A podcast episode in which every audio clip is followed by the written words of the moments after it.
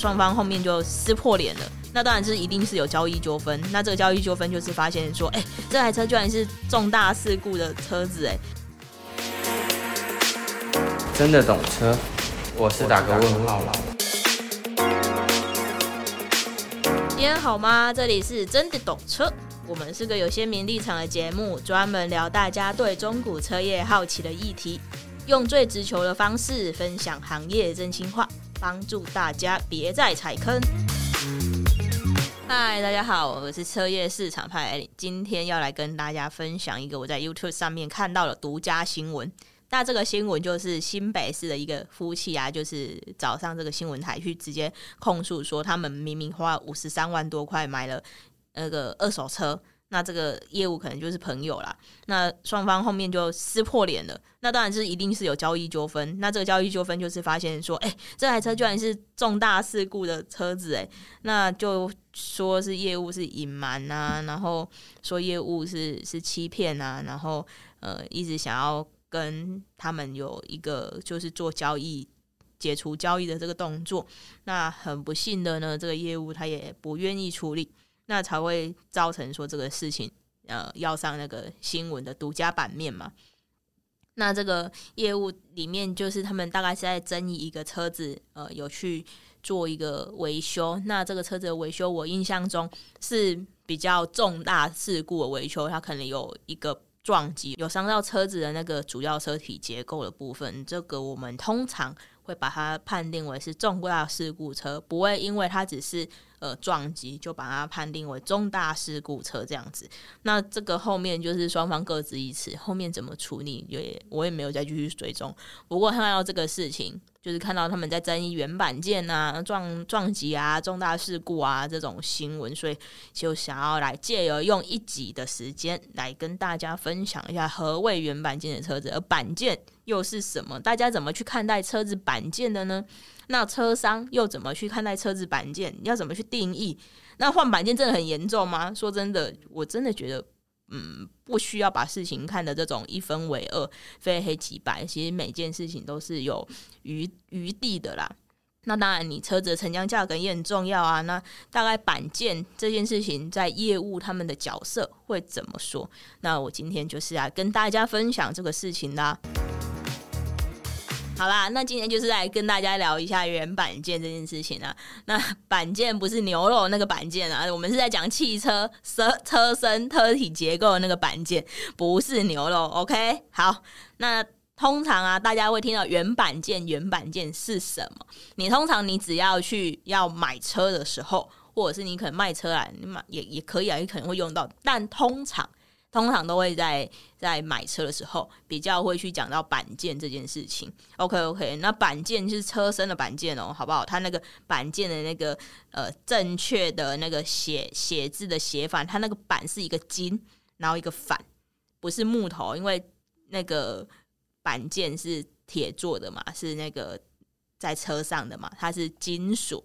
OK，是金部的哦，大家这个字的部分啊，不要再去用错啦，真的是很常看到大家都有会把板件的板拿成黑板的板，或者是打成版本的版，这其实好像是不太对的。这边跟大家分享一下，这个字要用对啦，好不好？好，那板件大家的定义是什么？原板件，原板件，原来的板件。还是有其他的解读方式呢？诶，其实是有的哦，真的是有其他的解读方式。那这个我保守的说啦，这个就是说话的艺术，好吗？说话的艺术。OK，那大家怎么去定义板件这件事情？好，车身啊，在车身可以眼睛看得到的车门嘛，车门四个车门啊，如果有五门车，就是那个掀背车五个车门，就是后面那个后车厢那边。也是一个板件。那四门房车的话，就是在那个后箱盖。那通常那个就是算四门，后面那边不会算成那个行照上只只会写四门，不会算成五门这样子。OK，但是那一块也是板件哦。好，那引擎盖也是板件哦，这是比较大片面积的板件。OK，好，那车子前后保杆的它那个材质啊，通常这个英文缩写的话，通常都会都会说哦，这是 PP 材质的前后保杆，这是 ABS 材质的前后保杆，这是 FRP 的前后保杆。那这个通常我们就是泛称它是一种塑胶啦。那塑胶可能就是有呃弹性的差别啊，或者是呃脆度的差别啊。呃，印象中我记得 ABS 是比较脆的，所以它可能比较常。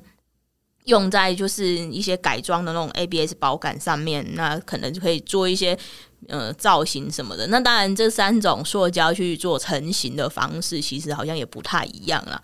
那通常大概就是会分成这样子的材质。那它前后保杆。为什么要做塑胶呢？如果今天做铁的，那如果撞到，真的是会让人家受伤的。那他今天做塑胶的，他有余裕嘛？它有一点塑胶有一点弹性嘛？当你去 K 到的时候，对方被被你 K 到的那一边，不管是人还是什么，通常就受伤比较不会那么严重啊。可是我是铁人被被撞到或是怎样，哦，那真的是蛮痛的。那有些车子的保杆还真是铁的，什么类似那种吉普车啊，或者是那种 G 卡那种。车型它的前后保杆真的是比较勇猛一点哦。那当然，大家看到普遍的车子，我们就统称是塑胶材质，这样比较白话啦，听得懂就好。OK，那这样子它前后保杆其实就不算板件，所以你如果呃曾经有发生一些碰撞，比如说你碰到你你去撞到人一点点，那或者说你被撞后保被撞。那通常就是换的都是换整只的保前后保杆。那你换整只的前后保杆，你的车还是不是原板件呢？如果你没有动到那个鈑金的部分，当然还是算了。可是你如果去有动到鈑金，然后只是前后保杆比较严重，然后也顺便都换掉了，诶，这样子我们就比较不会去说这个车子是原板件。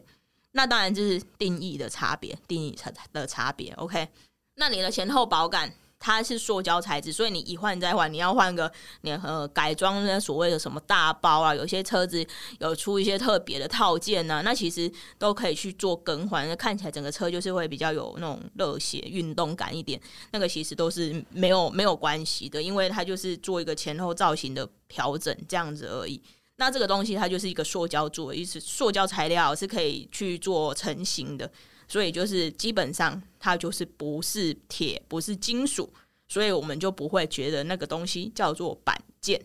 OK，那有一些东西呢，它就是在侧裙有所谓的那个呃，在车子的车门两边。它有一个侧裙，然后整体看起来车身就会视觉比较低一点点。那个也是都是额外加上去的啊，应该是比较少车子原厂就有一些呃特别的那种侧裙套件，除非你可能是买到特别的版本，或者是车厂特别出的啦，才有可能是连侧边啊都有所谓的那种塑料那种大包的东西才会有可能。OK，所以啊，嗯、大家的定义说。已经定义清楚了。我们现在说四个门，它是钣金，它前后呃后箱盖，也就是说后行李箱那个部分跟前面的那个引擎盖的部分，那都是铁。所以只要那边有矿过啊，通常我们就不会说那个是原板件。OK，这是我们现在的定义，因为它就是铁嘛。那它铁，它是原生。这个车子在组装厂，它去做组装的时候，它就是搭的几片铁，原生。这个车子成型的时候，就是这片铁。都没有换过，那我们才会定义它是原版件哦。诶，那为什么啊？大家会听到说，嗯，换过板件就会比较有点担忧。那会大家会觉得说，诶，那换过板件，呃，这个这个车主啊，是不是不太顾车？是不是发生过什么事故啊？嗯，或者是说，诶，这个车主，诶，换过板件哦。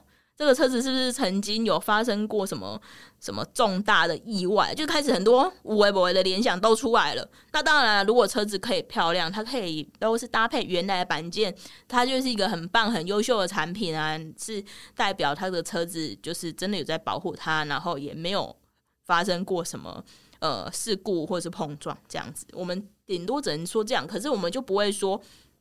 只要换过板件就是中国大陆事故车，这样子未免也太严重喽。对，好，那到底有时候啊，真的是有一些意外嘛？有一些意外，也就是说你自己小心，但是别人不一定小心。别人不一定小心就是怎样？就你会造成你的车子去受伤，你就是可能停红灯也会被撞，停在路边也会被撞的那一种。真的是比较好运一点，天选之人的时候，你突然有一个换板件的机会，你要不要换？我跟你们说，有时候我们真的是遇到很多那种换板件的车子，他明明当初根本车子没有怎么样，他根本那些东西都可以用维修的方式去把它救回来的，可是他换了，为什么换？为什么换？到底为什么要换？对。因为通常车子现在都有保险嘛，尤其是你如果买新车，它就有所谓全险的部分。大家的心态是什么？哎呀，我保险不用白不用啦，我这全险好几万块那么贵，我就是一个一个小小碰撞，一个小小凹痕，我就不修了，换新的，这么霸气这样子。那他却没有想到，他其实真的会有一点点影响到后面他这个车子去 去做估价，或者是想要卖车的一个。价格的考量因素哦，保险不用白不用，通常你可以用啦，但你真的不需要去做更换，用维修可以救，你就不要用嘛，因为这也会影响到你下一年的保费啊。那当然还有一个就是，你要对方你没有你没有任何肇责，你可能甚至是你车子是静止的没有动的，对方照责百分之百的时候，你就会觉得哦。怎么会这样？我车子居然被撞了，我好生气哦，我好不甘心哦。为什么我车刚买没多久被撞了？好，那他会全额赔偿你嘛？他就等于是他全责嘛？那没有你没有照着他全责的状态下，你就会觉得，哼，那我一定要换新的，我一定要找最贵的，我一定要回原厂跟他说要换什么的。这个我们真的是遇过很多客人，真的是这种心态。反正呢、啊，对方会赔你嘛。他也，你也不是拿自己的钱，是对方的保险啊，或者是对方自己自掏腰包赔你这个维修的费用啊，所以你就会不换白不换的心态啊，能换新就换新，能不维修就不维修，呃，换新的最棒这样子。当然，这种心态就会也会呃导向我们刚刚所说的，你要以后你要卖车子，那你要做车子的估价，甚至是你自己自售要转手的时候。别人稍微问一下，哎，你这车子曾经发生过事故啊？是不是更换过板件啊？这种时候你会难免比较尴尬一点点。那有的车主也很聪明啊，他就会把那个当初发生那个事故的照片拍拍起来，然后就是跟那跟跟这个新的买家说，哎，我这个车子以前就是呃发生过这样子的事情，所以我换了这个东西。但通常我们看完这种照片，真的是有百分之八九十。根本不用去这样做，除非你这个车子真的是撞到很严重，你才有可能是要用换新来处理，你们知道吗？好，那当然还有一个可能，一个可能就是你现在有一些车子去追求轻量化嘛，他要去追求呃车重不要那么重，那又是可能他有涡轮车或者是他的马力比较大，那他的车子的有某些板件的部分，它可能会用铝合金材质。那这种材质啊，比较难去板修啦。那在钣金厂那边的说法就是说，它不好拉出来，因为有一些钣金其实就是用敲的，它用那些特别器具，然后慢慢敲，慢慢敲，可能从周围你凹下去的地方，从周围这样慢慢慢慢的敲出来这样子，或者是用吸盘那种特别的吸盘吧拉出来，通常是用这样子的处理方式。只是啊，他的车子如果是它是铝合金的板件，就比较难去做这样子的处理。那也许就是材质特性的问题啦，我在猜。所以啊，有时候你们真的如果车子一发生一些碰撞的时候，也不要侥幸说没关系，这个钱不是从我的口袋拿出去，这个钱没关系，不会是我出，是对方出，所以就想去换板件。这个就是一定要让大家就是去知道的地方。好。那我们回到刚刚那一个新闻，业务说哦，这个是原板件，可是明明却是有很很大的那个那个事故发生。那为什么这台车会这样子呢？那这个业务啊，他说这个原车子是原版件，到底为什么他会这样子说呢？OK，我可以来跟大家就是稍微讨论一下啦。OK，那我们刚刚有讲过嘛，原版件。我们刚刚的定义是什么？我们刚刚定义原版件是指车子原生，它在组装厂组装的时候的那一片板件，也就是说，它那一片板件就是在组装厂就是那样子啊，就是那一块啦。虽然有世界上有很多块一样的，不过它搭的就是那一块啦，没有换过的啦。OK，这就是我们刚刚所讲的原版件的定义嘛。那最近啊，我突然听到一个艺术的说法，我自己就觉得蛮佩服的。他这艺术的说法是什么？车子啊，他换过了板件，没有错，但是他换的是在原厂更换的板件，叫做原版件。诶，你们知道这有什么差别吗？就是他这个车子虽然有有碰撞过，也虽然有换过板件，可是它的板件是在原厂出险的板件哦，不是那种随便在外面钣金厂乱换的哦。OK，是原厂的哦，所以他就说这个车子是原版件哦。哦，明明就换过，还跟人家说这是原版件哦，那、就是定义的差别嘛。你就是说话的艺术啊，也就是说，这有可能是什么状况？你们知道吗？他就是比如说，好，你门凹了，那你去出险嘛？就刚刚我们说到第二个，你你去出险，甚至是别人别人出险给你，那你去换了这个板件，你换过，结果呢，你就跟人家说是原板件，人家问你的说，哎，你这明明就换过，怎么会原板件？那就跟人家说，哎。啊，我这个就是在原厂换的啊，是原装的啊。哦，我我这个是什么牌子？是什么车厂的的车子啊？我就是在这个车厂回原厂处理的啊。你看有维修记录啊。哦，然后跟人家说，哎，我这原厂的板件啊，原板件啊。哎呀，这种东玩这种文字游戏，我真的就是觉得不必要，你们知道吗？因为啊，你东西你有换过，你有曾经发生过事故。哦，是怎么样子的碰撞？那就老实讲就好了嘛，对不对？你你难道是对自己的产品没有信心，还是说哦，客人因为这样不买？可是因为客人这样不买，就是因为他在意嘛，啊，他在意这些事情，然后你还用话术去去去骗他，去去给他模糊带过，那跟他说哦，原厂的板件也要原板件这种定义，去误导客人，嗯，没有必要啊。那你车子，你可能也也有在车架上面哦，可能好假设啦，你车子真的有一些瑕疵，那你便宜卖就算了。那、啊、你车子有一些瑕疵，你还想要当成那种呃漂亮的车子，原厂原板件，呃都没有动过板件的车子，这样子去卖人家，然后你就是可能有比较大的获利空间，你这样做生意的手法不对嘛？我们就是要修正这种陋习啊，知知道吗？这样子哦，那个上面那个新闻啊，新闻事件就不会那么多这种争议了。那我说真的啊，你去话术客人说哦，原厂的板件啊，原板件啊都一样，你就是为了这种这种一点点的利润，然后你去这样子这样跟客人讲，那你后续啊，就就像这个新闻前面的新闻一样，爆出了这个事端，我真的觉得你还要再处理，然后澄澄清哦，然后你就跟客人刚好是朋友，撕破脸，大家朋友圈都知道，那这样子你你在这个业界其实。比较难生存，你们知道吗？就是你你是没有办法做所谓的建立长期客户关系的。你可能这个客人就做一次，然后你可能这个事情传到大家朋友圈，就是彼此都知道，谁敢跟你买车，对吗？你既然我觉得有时候呃，在车业这是可以是长期耕耘跟长期经营的东西啊。那你去为了这个板件，然后明明这车子有怎样，跟人说说没有，这原厂换的板件。你这样子，我觉得不太对啊，这样做生意不太好了。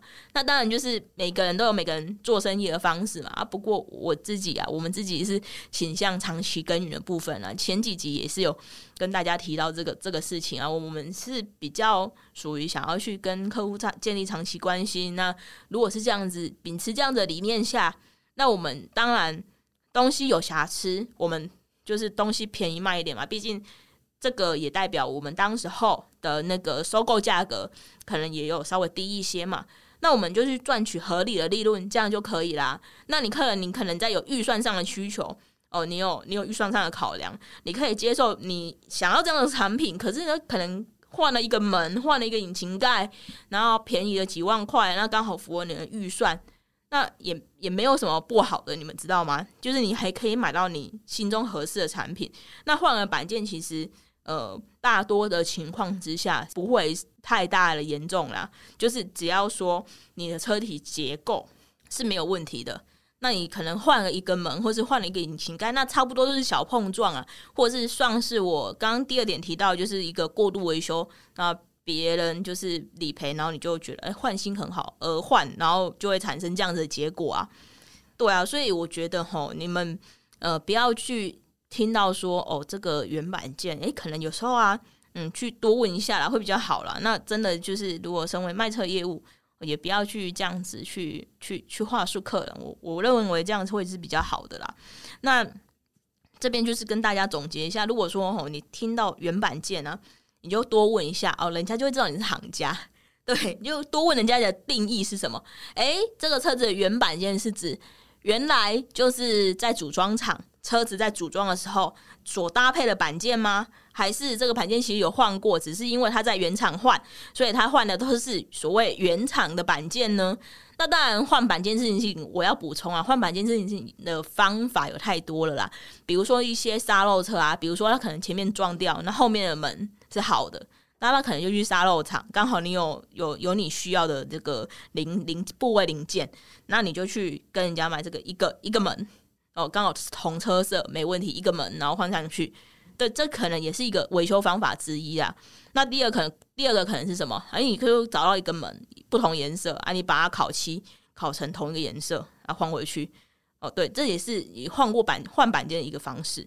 那再来就是你去玩原厂维修嘛。那当然，就原厂维修有原厂维修价格啊。假设你的车刚好是进口车，那可能这个板件，我看有没有机会是是外汇进口件进来，自己弄进来，看有没有比较便宜。这我不太晓得，没有去研究。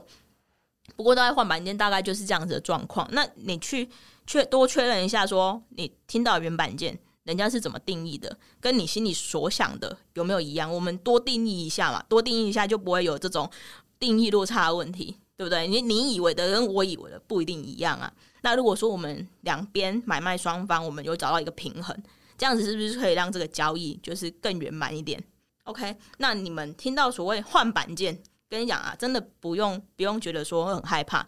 你除非是一些比较高级的进口车啊，就是保时捷 E A 2B 啊，或者是比较新的那种两一两年的车子，那他去。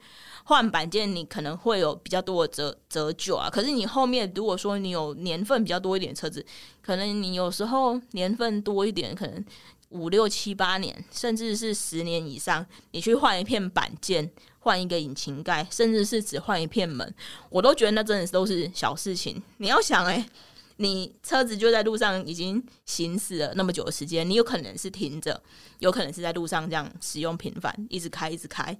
然后你那种好几年，你换一个板件，有时候可能就是难免意外嘛。而且，嗯，车子就是呃，就是铁包人嘛。那有一些意外去造成这个换一个板件，我真的觉得都是还好啦。那如果说有一些呃，你你交易的人，他愿意提供所谓的那个当下的那种发生事故的照片给你，诶，可能我当时候会换板件是因为怎么样怎么样。那这样子，他有诚实的跟你讲，阿姨是因为这个原因，然后你才换板件的。那我觉得其实也是可以接受，因为你知道事情是怎么样嘛，你看到的照片当下是怎么样的状况，你就不会去多想，你就不会去有做过多的揣揣测。那通常我们听到板件，都是因为在一对应的时候。听到哎，支对方这样支支吾吾的，然后一下子哎板件哦有换过，一下没换过，然后一下子一些说法面支支吾吾的，都是这种比较没有那么干脆果断的对应的时候，让客人在这个过程去产生乱想的，你知道吗？所以我真的觉得有时候诚诚实讲一讲，然后我跟人家哎这个地方有换哎如何如何，就是会会比较好了，就是也可以让交易比较比较干净利落。那当然，我我自己觉得，呃，如果去换板件这件事情呢，我我自己觉得，如果是我我自己是不会去太在意的。那当然我，我我刚刚说嘛，如果可以买到原原生板件，就是车厂在组装的时候就是搭配这个板件的车子，我都是觉得没问题，都是 OK 的。可是如果说，呃，今天真的是你很喜欢这台车，那可能也也没有没有其他选择了，甚至是说你真的是有预算上的考量。那他可能只是换了一个门，换了一个引擎盖，但是可能有有价差，呃，便宜个几万块，那我觉得也是可以接受。重点是你也要可以接受这台车的状况，这台车是你心目中喜欢的产品，是你可以接受的车况，那你去再去做这样的购买，你你自己也用了比较安心嘛。你不要听一听，哎，换板件，你自己心里已经不是太能够接受，然后硬要买这个车。这样子，你持有这个车，其实持有起来其实会有负担的啊。所以我会觉得说，如果大家有遇到这样子的状况，你遇到可能这个板件哦，知道说，哎，这个车子可能你要买的车子不是原版件，那我会建议真的就是多问一下，多了解一下，看可不可以了解到怎么样的资讯，就不要去太快放弃，说它不是原版件，然后你可能就不想买它了，除非你有其他选择，或者是说你有其他。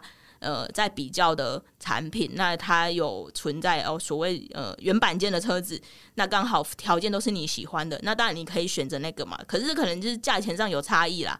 但是如果真的没有，就多问一下，我觉得也有可能有机会就会用嗯比较便宜一点点的价格去买到你自己心目中所想的车子啦。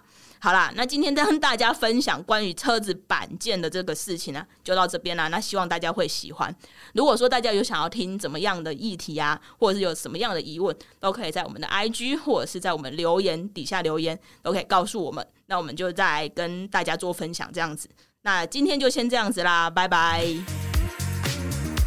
我们会用市场派的视角持续分享，也邀请你到 Apple Podcast 或 Spotify 给我们好评，让我们更有动力。也可以到 IG 搜寻“真的懂车”，一起交流，一起懂车。还想听什么内容？欢迎留言让我们知道。拜喽！